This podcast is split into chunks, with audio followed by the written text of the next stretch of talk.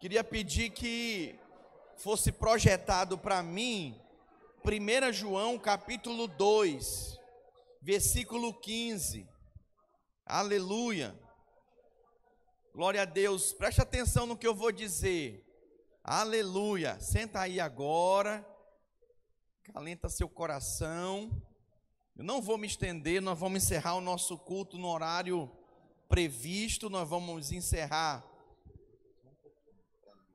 Nós vamos encerrar às 21 horas e mas eu preciso dar um recado para você, entregar uma mensagem da palavra de Deus. Eu gostaria de pregar ela todinha, mas eu não vou ter condições por causa do tempo mas eu tenho a certeza que o Espírito Santo vai ministrar no seu coração. Amém? Glória a Deus. Senta aí no seu lugar. Eu sempre prego em 50, 60 minutos, né? Então agora eu vou ter o desafio de pregar em 17 minutos. Misericórdia. Se eu pedir mais 10 minutos, vocês me dão? Vocês têm misericórdia de mim? Tem misericórdia do pastor? Então eu vou terminar 9 e 10, pode ser? É, tem uns que. Pode ser, faz um joinha para mim. Mas tem que ser a maioria. Faz assim, deixa eu ver. Aí, vou terminar às 21 e 10 em ponto. Você vai ver. Se eu não terminar, você pode fazer assim, ó. Aí eu encerro. Porque às vezes o pastor diz que vai acabar, não acaba, esquece, né? Mas eu não esqueço, não, eu tenho palavra. Vamos ler, vamos ler. 1 João capítulo 2, versículo 15. Agora eu preciso da sua ajuda. Silêncio, por favor. 1 João capítulo 2, versículo 15, diz assim: Olha, não ameis o mundo, nem as coisas que há no mundo. Se alguém amar o mundo, o amor do Pai não está nele.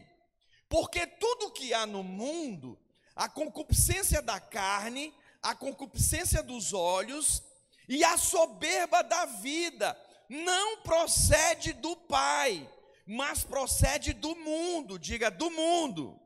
Olha só, ora, o mundo passa, bem como a sua concupiscência. Aquele, porém, que faz a vontade de Deus, permanece para sempre. Diga aleluia. Permanece eternamente. Essa versão que eu li é a revista e atualizada, é a mais usada que a gente usa aqui. Mas eu quero ler para você na, é, na, eu quero ler para você na Bíblia a mensagem. É uma versão atual, numa linguagem clara, que fala conosco na nossa linguagem hoje, atual, não dessa forma tão coloquial que nós acabamos de ler. Olha só que texto, gente. Diz assim, olha, 1 João 2,15 na Bíblia a mensagem. Não amem os costumes do mundo não amem os valores do mundo. O amor do mundo sufoca o amor do Pai. Praticamente tudo que acontece no mundo, desejo de seguir o próprio caminho. Diga, seguir o próprio caminho. Olha só, de querer tudo para si. Diga, de querer tudo para si. Olha só, de parecer importante. Diga parecer importante. Olha que interessante. Não tem nada a ver com o Pai. Tudo isso afasta o Pai, tudo isso afasta o ser humano de Deus, do Pai. O mundo e seus desejos vão passar, mas quem faz o que Deus quer está garantido na eternidade. Diga aleluia. Nós estamos vivendo dias, meus amigos e minhas amigas, que a luta não é fácil. Cada um corre atrás do seu corre, cada um luta pela sua luta, cada um busca os seus sonhos, seu próprio desejo. Isso não está errado, não. Mas sabe qual é o problema que nós aprendemos aqui com a palavra do Senhor? nós estamos perdidos por isso, completamente focados nisso. Sacrificamos muitas vezes o Senhor, a obra de Deus, sacrificamos a família, sacrificamos a saúde. Você ouviu um testemunho aqui de um dos encontristas? Três, três trabalhos ele tinha, a saúde dele ficou comprometida. Estresse. Essa semana eu estava conversando com um casal de irmãos aqui da nossa igreja que eu falei. Tu quer ficar viúvo, irmão? Ele falou: Não, Deus que me livre, pastor. Falei, então cuida da tua mulher. Ritmia o coração. Estresse, preocupação, ansiedade. Nós temos que nos guardar, irmãos. A gente trabalha como o trabalho fosse acabar, a gente corre atrás do dinheiro como se o dinheiro fosse acabar e não tivesse outra fonte, que se Deus não nos abençoasse. Isso é muito sério. As nossas bênçãos vêm do Senhor. De uma forma muito clara, eu quero estender a leitura para Lucas. Lucas, capítulo 17, versículo 28. Olha para mim, eu não tenho mais tempo. Mas eu preciso dizer para você: de todo o Velho Testamento, Jesus manda lembrar de uma pessoa. Jesus manda eu e você lembrar de uma, de uma pessoa. Ele não manda lembrar, sabe, de um Moisés, por exemplo, de um patriarca, de um Abraão. Sabe de quem que ele manda lembrar? Da mulher de Ló. Uma pessoa que nem o nome a Bíblia descreve. Mas se Jesus mandar lembrar o nome de uma pessoa, irmão, nós devemos meditar nela. Olha o que é que diz, Lucas 17, 28. O mesmo aconteceu nos dias de Ló. Comiam, vamos ler juntos? Comiam, bebiam, compravam, vendiam, plantavam e edificavam. Até aí. Mas no dia em que Ló saiu de Sodoma, choveu do céu fogo e enxofre, e destruiu a todos Assim será no dia em que o filho do homem se manifestar. Naquele dia, quem estiver no eirado e tiver os seus bens em casa, não desça para tirá-los. E de igual modo, quem estiver no campo, não volte para trás. Lembrai-vos da mulher de Ló. Vamos ler juntos? Lembrai-vos da mulher de Ló. Nós devemos lembrar da mulher de Ló. O que que tem a ver a mulher de Ló com o mundo? Com o texto que eu acabei de ler, tem tudo a ver. Tem tudo a ver, é impressionante o que aconteceu com ela. Gênesis capítulo 19, versículo 15. Gênesis 19, capítulo 15. Ao amanhecer, apartaram os anjos, olha só, com Ló dizendo: Levanta-te, toma tua mulher, tuas filhas, e que aqui se encontram, para que não pereças no castigo da cidade. Como, porém, se demorasse, pegaram-no os homens pela mão, a ele, a sua mulher e as duas filhas, sendo-lhes o Senhor misericordioso, diga o Senhor, é sempre misericordioso. A palavra de Deus diz que a misericórdia dele se renova a cada manhã. Tinha uns e outros lá, meu irmão, que já era para ter sido consumido, pum, virado pó, mas não foram porque a misericórdia do Senhor se renova a cada manhã. E assim foi com Ló e com a sua família e o tiraram e o puseram fora da cidade. Havendo-os levado fora, disse um deles: Livra-te, salva a tua vida, não olhes para trás, não olhes para trás. É, nem pares em toda a campina, foge para o monte para que não pereças. Essa foi a direção, essa foi a palavra. E aí todos conhecem, é uma história muito conhecida né, bíblica que a mulher de Ló, ela olhou para trás. Diga, a mulher de Ló, ela olhou para trás. Gente, o anjo, os anjos deram uma direção para ela. Deu uma direção para eles. E eles não ouviram, eles não seguiram a direção. Eles não queriam sair da casa, eles não queriam sair da cidade. Essa casa, essa cidade representa o mundo. Os anjos tiveram que pegar eles pela mão. Ei, olha para mim. Essas pessoas que vocês viram aqui, que foram abençoadas, Teve umas que foram para o encontro com Deus carregadas, levadas. Outras arrastadas. Você viu esses dois últimos aqui? Mas que luta para levar esses meninos para o encontro com Deus. Não é verdade? Gente, que luta que é! As pessoas estão apegadas ao mundo, elas estão presas ao mundo, aos conceitos, os princípios, aos valores dessa vida. A vida é completamente voltada. Eu quero compartilhar com você e mostrar para você três coisas relevantes da história dessa mulher, da mulher de Ló. E que nós podemos destacar, comparar com essa questão do mundo. Primeiro, que ela estava completamente apegada ao mundo. Ela não queria sair daquela cidade.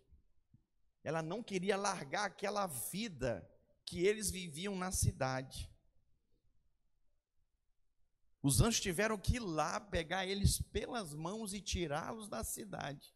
E ainda assim, saindo, a cidade sendo destruída, fogo do céu caindo sobre a cidade. A palavra dos anjos era da parte do Senhor: não olha para trás, pois ela não olhou. Não era para olhar, eu não tenho mais tempo para discorrer, para falar com você. Mas eles saíram. E aconteceu que no meio do caminho, ela olhou para trás, meu, meus amigos, e no mesmo instante, ela virou uma estátua de sal. O que, que significou ela olhar para trás? Mostrou o apego dela ao mundo. E esse apego ao mundo se refere a várias coisas. Quer ver na prática? Tem marido aqui que botou a mulher no lugar de Deus da sua vida. A mulher tomou o lugar de Deus na vida do, do homem. Então a vida dele está em função da mulher. Num lugar que só tem um, que é Deus. Tem mulher que colocou o marido no lugar de Deus. Tem casais, tem famílias que botou o filho. O filho é o centro. Tudo é em torno do filho. O filho é esse púlpito aqui. E as pessoas vivem assim, olha. Não pode, gente. Meu filho quer ir para a igreja? Não, não quero não. Então ninguém vai. Que isso? Não pode ser assim. Nós temos pessoas que a vida é em função do dinheiro, é sempre correr, nada contra dinheiro, nada contra ganhar dinheiro se você não quer me dar, que eu sei o que eu vou fazer com ele. Mas não dá para viver em função do dinheiro, sacrificar a saúde, sacrificar a família. Quantos têm conseguido grandes conquistas, mas perdem a infância dos filhos? não tem um ponto de equilíbrio, perdem o casamento. Estava ouvindo no encontro uma das irmãs que estavam pregando lá, compartilhando, falando, que estava aconselhando, né, numa terapia é, é, psicológica, né, um atendimento de uma pessoa que estava chorando porque é cristã, o marido abandonou ela e ela não se conforma, eu fui deixada, eu estou separada, meu marido foi embora de casa, eu tenho dois filhos. E olha para mim, não tem mais o que fazer. Depois que, desculpa a expressão, que uma desgraça dessa acontece, como é que vai chorar o leite derramado? Vai ser a vida inteira chorando. Deixa eu falar uma coisa para você. João, capítulo 2, versículo 15 diz: Não ameis o mundo, nem as coisas que há no mundo. Se alguém amar o mundo, o amor do Pai não está nele. Então preste atenção, sabe como que você tem que viver aqui? Não apegado a esse mundo. Tem gente que está assim, a mulher de Ló estava assim, apegada. Ela foi tirada de Sodoma e Gomorra. Mas Sodoma e Gomorra estava dentro dela, ela olhou para trás, ela estava pegada aquilo. Ela pereceu junto com a cidade. Deixa eu falar uma coisa para você: esse mundo, ele vai perecer. Esse conceito, esses valores dessa vida vão perecer. E se você tiver apegado a eles, a Bíblia diz: esse mundo vai passar, ei, você vai passar também. Então o que, que o apóstolo Paulo fala? Viva nesse mundo como se dele você não precisasse. Alô? Quem está me entendendo aqui? Erga sua mão. Então, o apego ao mundo levou a mulher de Ló a perdeu o propósito de Deus na vida dela. A segunda coisa que eu quero destacar é a indiferença. Diga indiferença. É a segunda atitude que ela tem diante daquela situação que ela estava vivendo com a sua casa, com a sua família. Ela estava tão indiferente à palavra de Deus, à palavra dos anjos, a, ao ver o marido correndo, as filhas correndo, que ela olhou para trás, abrindo mão da própria família. Eu sou pastor há 17 anos, eu tenho visto mulheres casadas com filhos abandonando sua família. Depois que entra numa, depois que entra numa faculdade, a cabeça vira. Loucura. Cabeça vira. Entra na faculdade, acha que é adolescente, começa a sair com as amigas. E sem falar nessas loucuras que nas universidades estão ensinando aí de marxismo. Mulheres que viraram até homossexual. Largou o marido para viver contra a mulher e vice-versa também. Homem que virou a cabeça, achou que agora é jovem e quer curtir a vida e abandonou tudo. Gente, isso é muito sério. Tudo tem a ver com o mundo. Ela agiu indiferente. Em Lucas capítulo 9, versículo 62, projeta para mim, por favor. Diz assim: Olha, mas Jesus lhe replicou: Ninguém que tendo posto a mão no arado, olhando para trás, é apto para o reino de Deus. Quanta gente que nasceu num lar evangélico, numa família cristã, numa família católica, está vivendo vida louca, fazendo loucuras, fazendo mal para si mesmo, fazendo mal para as pessoas que amam, se arrependem, pede perdão, mas não consegue largar essa vida, não consegue mais viver no temor de Deus, porque está aqui, está escrito. Vamos ler juntos? Mas Jesus lhe replicou: vamos lá, ninguém que tendo aposto a mão no arado, olha para trás, é apto para o reino de Deus. O que, que significa isso, pastor? A mulher de Ló olhou para trás, ela perdeu o propósito, ela se perdeu no caminho. As pessoas têm começado muito bem, o pai cristão, o pai pastor, né, a tia, a avó, ensinou, mas no meio da caminhada tem se perdido. Por quê? Porque tem olhado para trás. Essa questão, quem conhece sabe o que é um arado aqui. Sabe que é um arado. Vou explicar para você, é uma madeira que é trabalhada por um agricultor e ela é puxada por um boi e vai rasgando a terra para que após ela for passando, a semente seja jogada. E aquela semente possa germinar. E o agricultor então ter a sua lavoura. E o que, que é botar a mão no arado? E não é apto para o reino. Aqui está dizendo o seguinte: não é uma questão de largar e deixar tudo de uma vez e ir embora, e para o mundão, não. É o seguinte: imagina um carro de boi aqui sendo puxado pelo boi, e eu sou o lavrador e eu estou conduzindo, não anda rápido, é devagar. Mas você precisa estar tá concentrado, focado.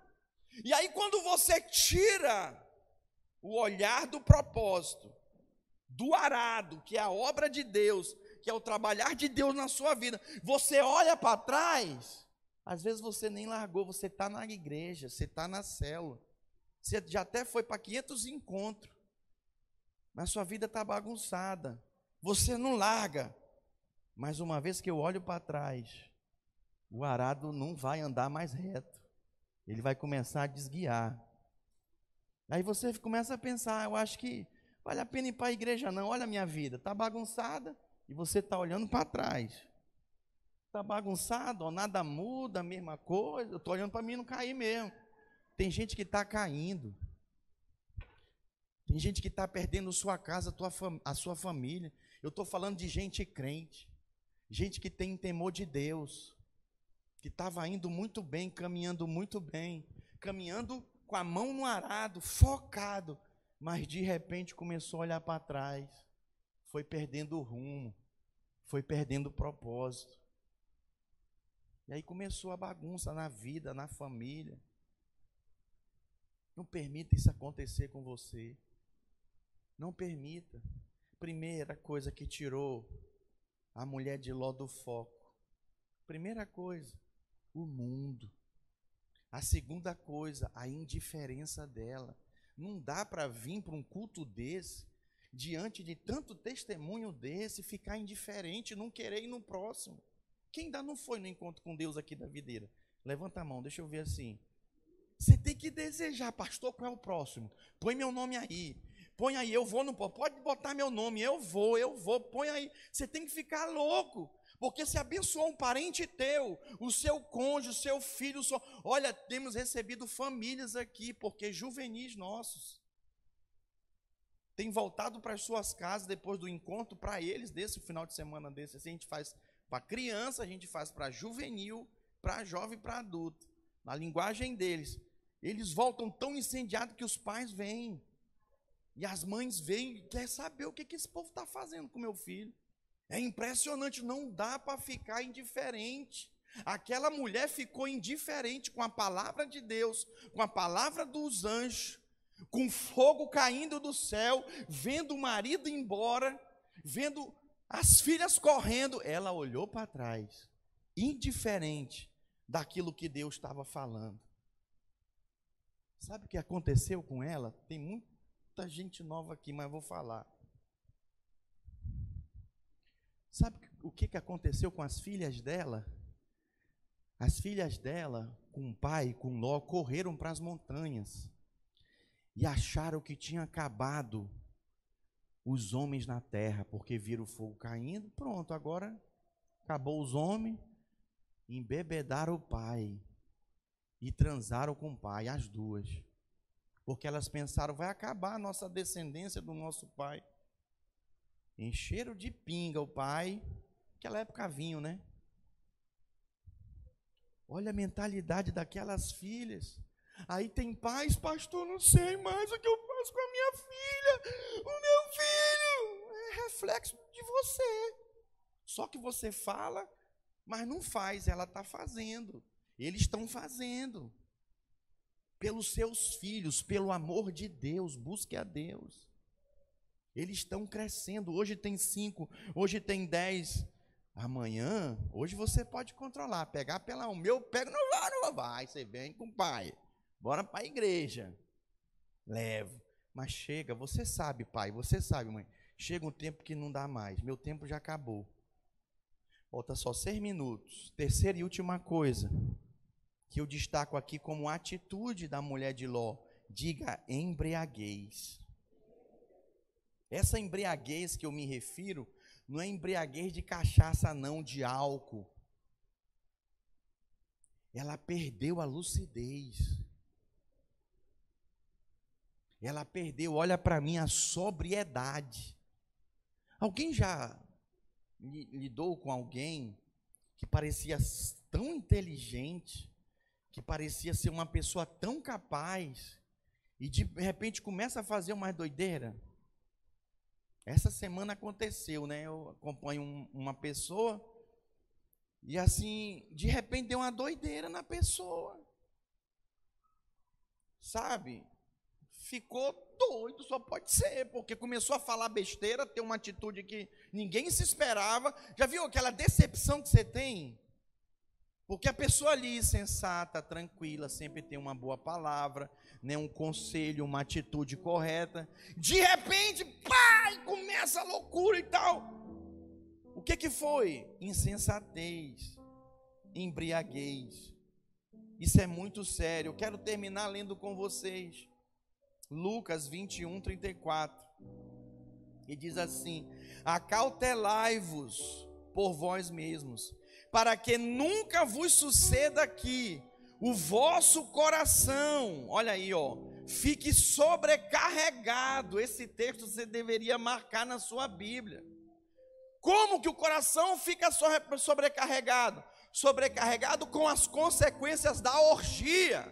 Quando você põe a mão no arado e olha para trás, é questão de tempo. Vai descarrilhar o arado, vai perder o foco, o seu prejuízo vai ser triste, vai ser grande. Olha as filhas da mulher de Ló. sobrecarregado com orgia, da embriaguez e das preocupações deste mundo. Não é nem adultério, não, não é nem maldade, não. Preocupações desse mundo. Ah, pastor, ando tão sobrecarregado. Preocupado com o que, que eu vou comer, como é que eu vou pagar o aluguel. Meu Deus, meu dinheiro não está dando, o cartão está estourando, meu Deus. Ei, a vida não se resume a pagar boleto, não. A só ganhar dinheiro, não. Cadê o dia do Senhor na sua vida? Os brasileiros foram criados sendo levados pelas suas avós para a igreja. Eu fui criado assim. Por que, que você não congrega mais? Por que você não firma mais nos caminhos do Senhor? Por causa da embriaguez, com as preocupações dessa vida. E para que aquele dia não vos venha, olha só, não venha sobre vós repentinamente como um laço, pois há de sobrevir a todos os que vivem sobre a face da terra. Vigiai, pois, a todo tempo, orando para que possais escapar de todas estas coisas que têm de suceder e estar em pé na presença do Filho de Deus. Essa passagem que Jesus fala para nós lembrarmos da mulher de Ló, ela se refere à volta de Jesus. Jesus está voltando. O filho do homem está voltando. E sabe como que nós devemos estar? Esperando ele, de pé na presença dele. Eu falei para todos os, os, os encontristas e eu quero reafirmar aqui. Você começou uma jornada nesse final de semana, não pare. Eu sei que às vezes é difícil, às vezes só é você na sua igreja. Tem cônjuge que não ajuda, misericórdia. Eu e a minha esposa, nós fizemos tudo junto, entramos na igreja, a gente firmou junto, a gente fez os cursos da igreja junto, curso de maturidade no espírito, CTL, curso de treinamento de líderes, fizemos o seminário da igreja juntos, um ombreando o outro. Ei, se una com seu cônjuge e apoie ele, como seu marido quer buscar a Deus e você não apoia. Se ele não for, se eu não for, ele não vai também não. Se eu não for, ela não vai não. Para com esse negócio. Vocês são uma equipe, tem que unir a família e o casal junto pelos filhos. Eu estou falando para você do que eu vivo, meu filho está ali, gente. Na salinha, ouvindo a palavra de Deus, no culto kids, ouvindo a mensagem. Se você não quer que o seu filho tenha esse destino que a mídia está mostrando, um bando de criança desrespeitosa, desobediente, entregue a si, sem identidade, sem saber qual o seu gênero. Você precisa tomar elas pelas mãos e guiar elas até Jesus.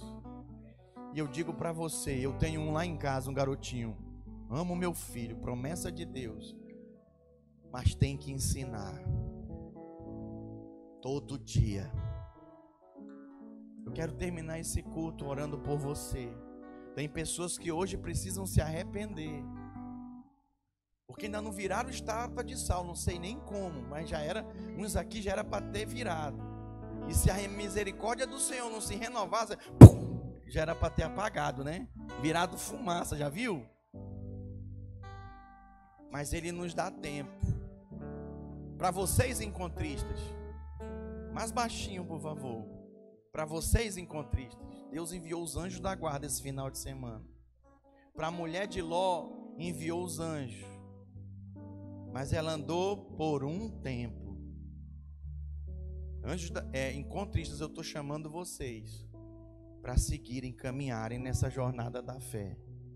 E você que está nos visitando, caiu de paraquedas aqui, está ouvindo essa mensagem, ainda há esperança para você. O Deus que nós servimos, Ele está de braços abertos para você. E eu queria orar pela sua vida. Pastor, ainda há, é possível, ainda há esperança para mim, há esperança para você. Há esperança para mim, há esperança para todos aqueles que creem. Pastor, eu não consigo, consegue. Porque Jesus vai te ajudar. Como tem me ajudado, como ajudou cada um dos encontristas aqui. Gostaria de convidar todos a ficarem de pé. Eu gostaria de orar abençoando a sua vida. Se o Senhor ministrou o seu coração, vem aqui na frente. Enquanto nós cantamos um cântico, eu quero orar abençoando a sua vida. Em nome de Jesus, você que precisa dessa força, você que precisa dessa fé. E se você for ousado, pega na mão do seu cônjuge, traz aqui.